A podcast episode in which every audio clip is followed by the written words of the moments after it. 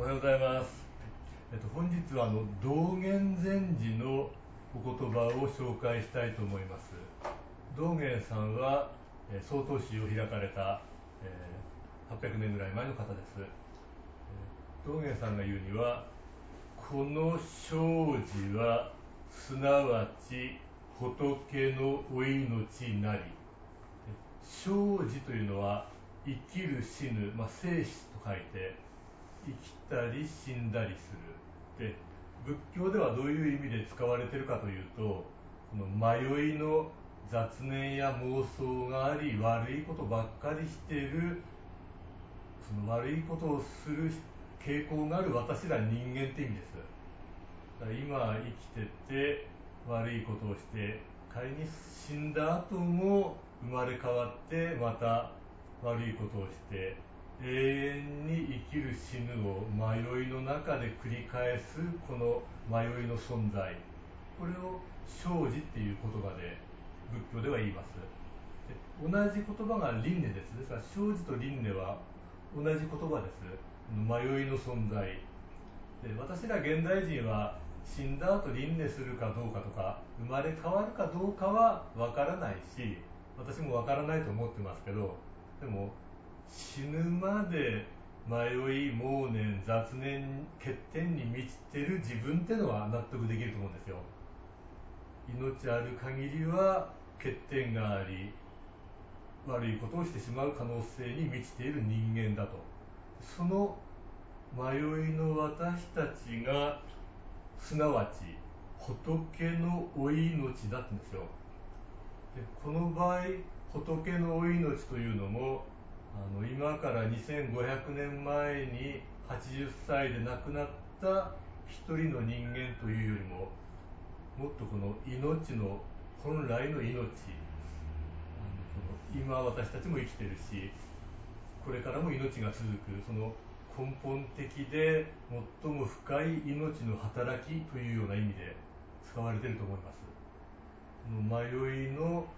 この佐々木という人間がすなわち仏のお命である。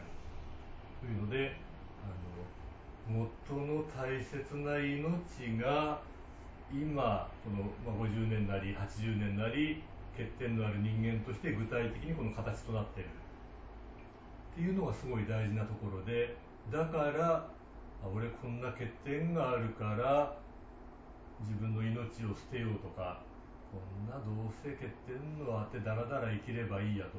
自分で自分の人生をないがしろにするとそれは仏のお命を失うことだよと。すごい大切な命が今佐々木として生きてるのに狭い範囲の欠点のある自分だけを見てないがしろにするのは仏の命を失わ失ってしまってるよと。あと逆に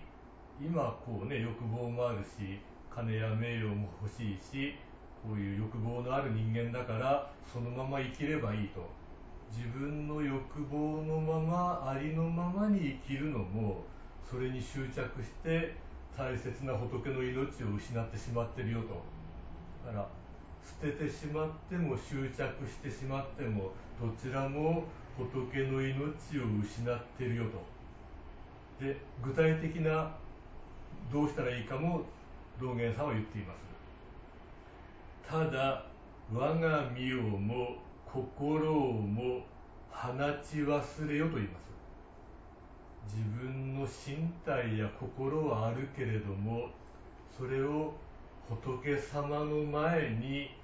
放って投げ出して放ち忘れる捧げる。この祈りに生きるような道が座禅なんです。読みますと「ただ我が身をも心をも放ち忘れて仏の家に投げ入れて仏の方より行われてこれに従いもてゆく時力をも入れず心をも費やさずして生じを離れ仏となる。現代語で訳しますと自分の体も心も放ち忘れて仏様の家に投げ入れる。全部仏様の前に身を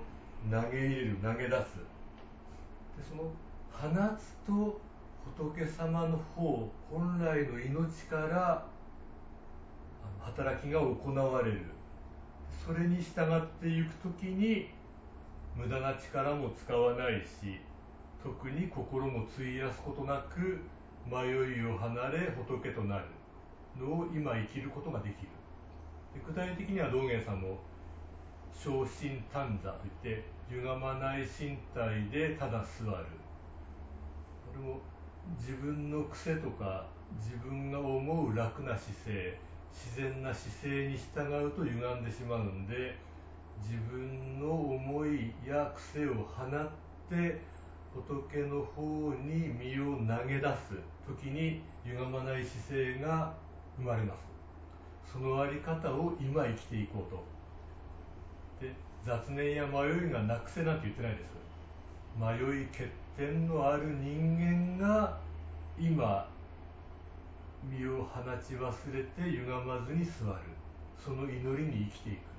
これは可能だと思うんです。それを雑念なくせとか欠点のない人間になれば無理なんでそんなこと言いません。欠点雑念のある人間が今身も心も放ち忘れる祈り座禅に生きる、まあ、これは具体的に絶対できることですので一緒にやっていきたいと思います。